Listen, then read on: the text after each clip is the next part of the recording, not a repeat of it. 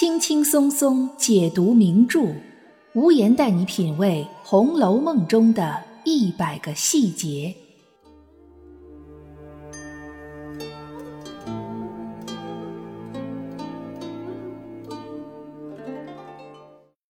品读细节之美，发现别样红楼。大家好，我是暗夜无言，欢迎您继续收听原创节目《红楼梦》中的一百个细节。上一期节目里，无言给大家讲了可以称得上是荣国府第一大丫头的鸳鸯。在分析鸳鸯的同时，无言很自然的便想到了各位太太小姐房里其他的几位大丫头，比如王夫人房里的金钏儿、迎春房里的思琪、探春房里的世淑、黛玉房里的紫娟、宝钗房里的莺儿、湘云房里的翠缕，甚至是凤姐儿房里的平儿、宝玉房里的袭人。这些大丫头们就像春天大观园里的花草风景一样，各有各的美，各有各的特色，也各有各的脾气秉性。假如我们从细节处着手去抽丝剥茧、仔细分析，其实我们还会发现，这些大丫头和他们的主人之间有着各种各样不尽相同的对照关系。这些关系背后也隐藏着许多的细节。本期节目，我们就把这几位各房里的大丫头放到舞台的聚光灯之下，来进行一番不同角度的剖析和了解。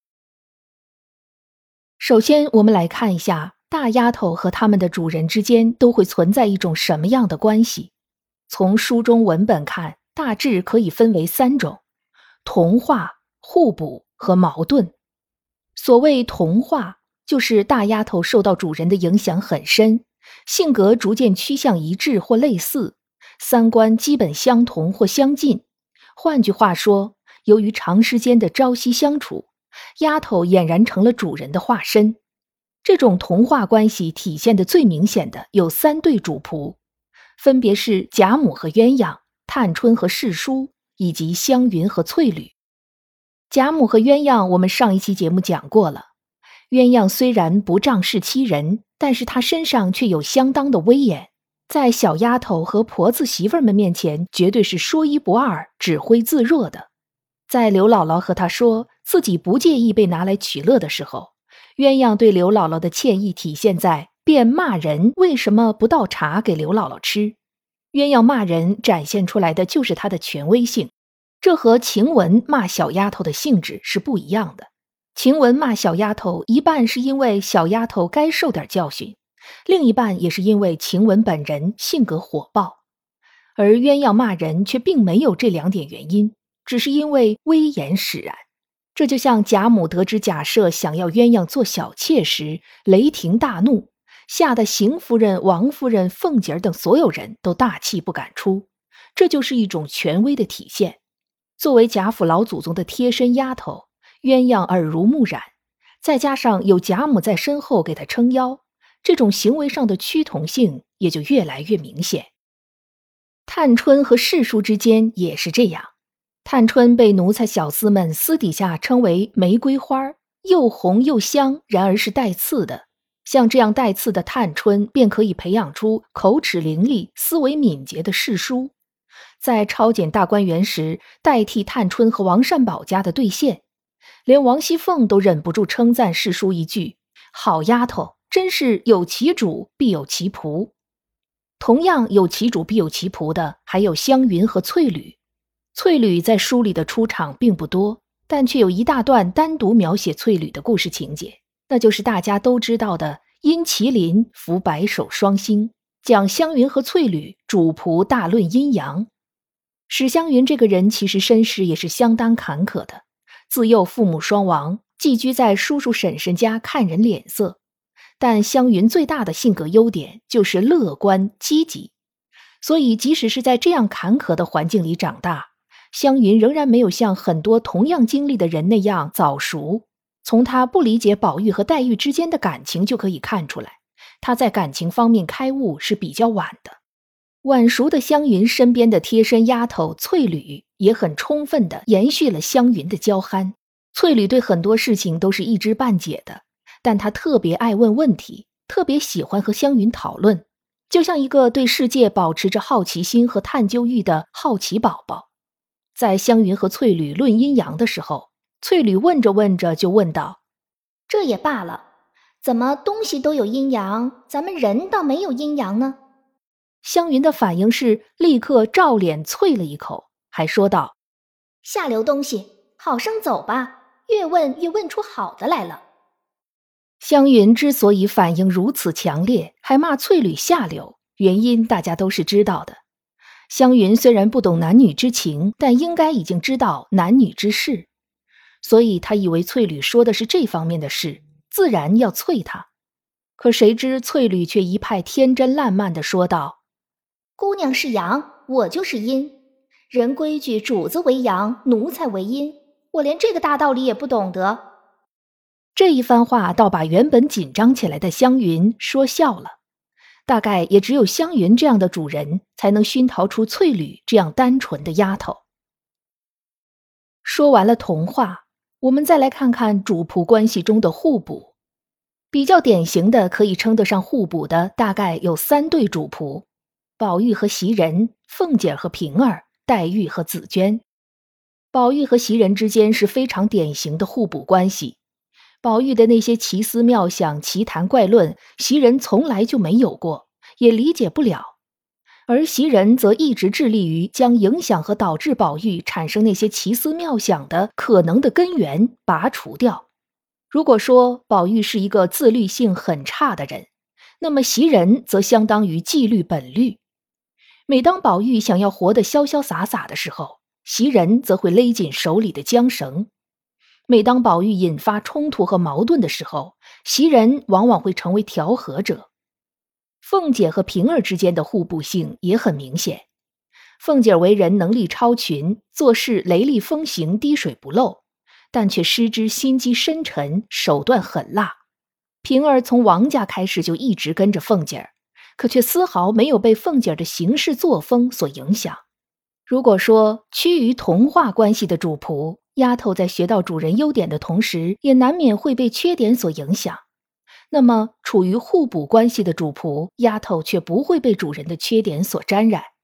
平儿能力也很强，做事周到，思虑周全，处处为凤姐和贾琏考虑，忠心耿耿。但她却丝毫不倚仗凤姐的身份地位，也没有被凤姐的狠毒所影响，反而背地里默默做了许多好事。当然。宝玉和袭人、凤姐和平儿是比较强烈的互补关系。相比之下，黛玉和紫娟之间的对比没有那么强烈。他们的互补是温和的、融入式的互补。黛玉多思多虑，情绪脆弱，有时还会有点贵族小姐的小脾气；而紫娟全盘接纳和包容了黛玉的所有小情绪。第三十五回，宝玉挨了打之后。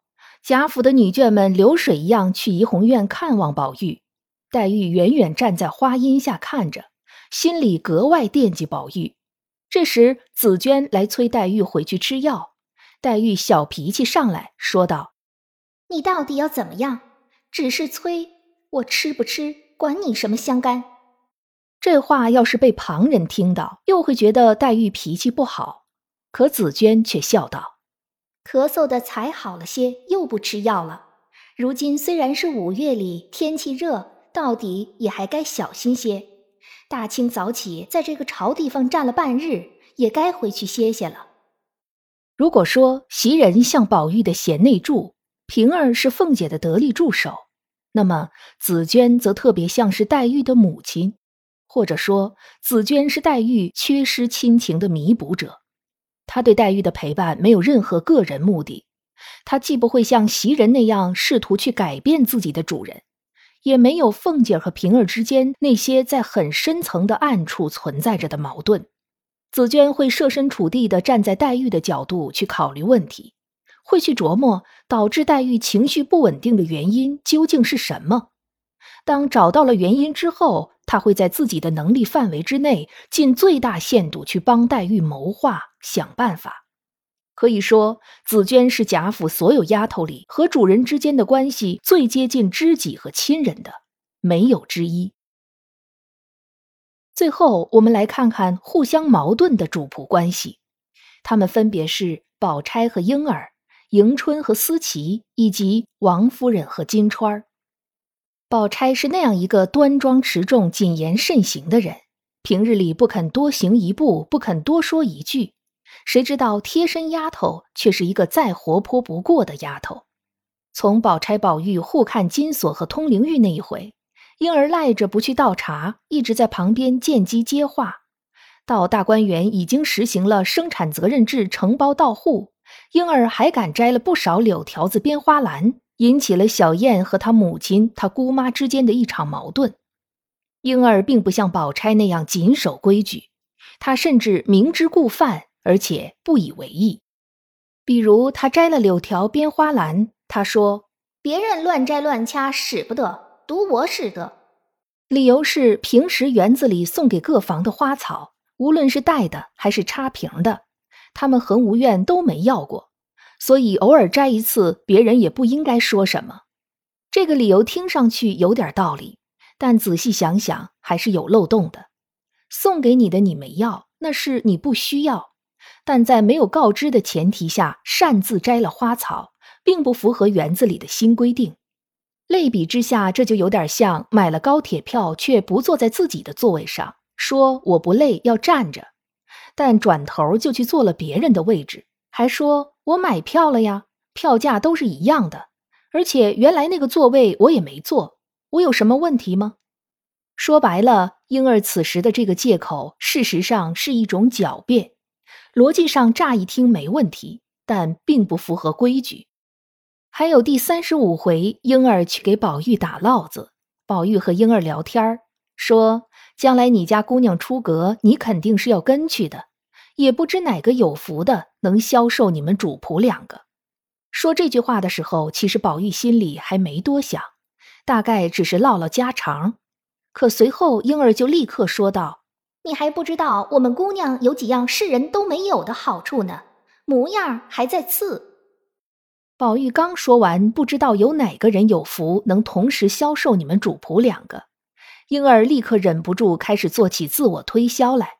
这一回本来没想法的宝玉都开始有点晕乎了。婴儿这种活泼、主动、不守规矩，而且口无遮拦的种种表现，都和他的主人宝钗截然相反。同理，还有迎春和思琪，那么一个息事宁人的迎春，身边却有个带着小丫头大闹厨房的思琪；一向什么事儿都悄无声息、存在感很低的迎春，偏偏抄检大观园抄出来的最大的一件事儿。就是他的丫头思琪的，还有王夫人。她身边虽然丫头多，像彩云、彩霞也都很出彩，但当年王夫人身边的第一大丫头非金钏莫属。可惜的是，一直以沉默寡言、吃斋念佛、谨守礼法的形象出现在《红楼梦》中的王夫人，身边的第一丫头金钏却与她截然相反。金钏因为死得早。所以出场次数有限，而在他为数不多的几次亮相中，都在给人一种活泼外向，甚至有几分轻佻的感觉。比如第二十三回，贾政要见宝玉，宝玉拉着贾母耍赖撒娇，说什么也不愿意去，最后好容易被贾母劝去了，宝玉还是一步挪不了三寸。可金钏却在这时候上来调戏宝玉，说：“我这嘴上是才擦的香净胭脂。”你这会子可吃不吃了？倒是彩云一把推开了金钏儿，说：“人家正心里不自在，你还奚落他？”为宝玉解了围。宝玉固然是不会怪金钏儿这种时候还奚落自己的，但这一细节却体现出了金钏儿作为王夫人第一大丫头的不稳重。后来导致金钏儿自尽的那件事儿，王夫人之所以暴起扇了他一巴掌。也是因为金钏对宝玉说了一句话：“我告诉你个巧宗，你往东小院子里拿环哥同彩云去。”这句话确实有点过于轻佻了，尤其是在王夫人眼里，简直就是教坏了宝玉，无法容忍。但是不知道王夫人有没有反思过，自己怎么会调教出这样一个大丫头来呢？如果说宝钗对婴儿是带有几分纵容，迎春对思琪是因为懦弱，那么王夫人对金钏又是什么原因呢？王夫人的日常修养为什么没有正面影响到金钏呢？从另一个角度来说，既然金钏并不符合王夫人的要求，王夫人又为什么会提拔金钏为贴身丫头呢？以上我们所讲到的所有主仆关系，不管是同化、互补还是矛盾，其实从他们彼此之间的相处模式上，我们不仅可以看出丫头本人的性格特点，更可以看出主人的为人和真实品性。所以，如果我们想更了解一个人，除了看他本人之外，更可以看看和他最亲近的人是什么样子的，以及他们之间是如何相处的，这甚至更有说服力。本节目是《红楼梦》中的一百个细节，欢迎您订阅关注本专辑，为专辑进行五星好评，也欢迎您为节目打 call 打赏来支持主播的创作。本节目由喜马拉雅出品，独家播出。我是暗夜无言，大家下期见。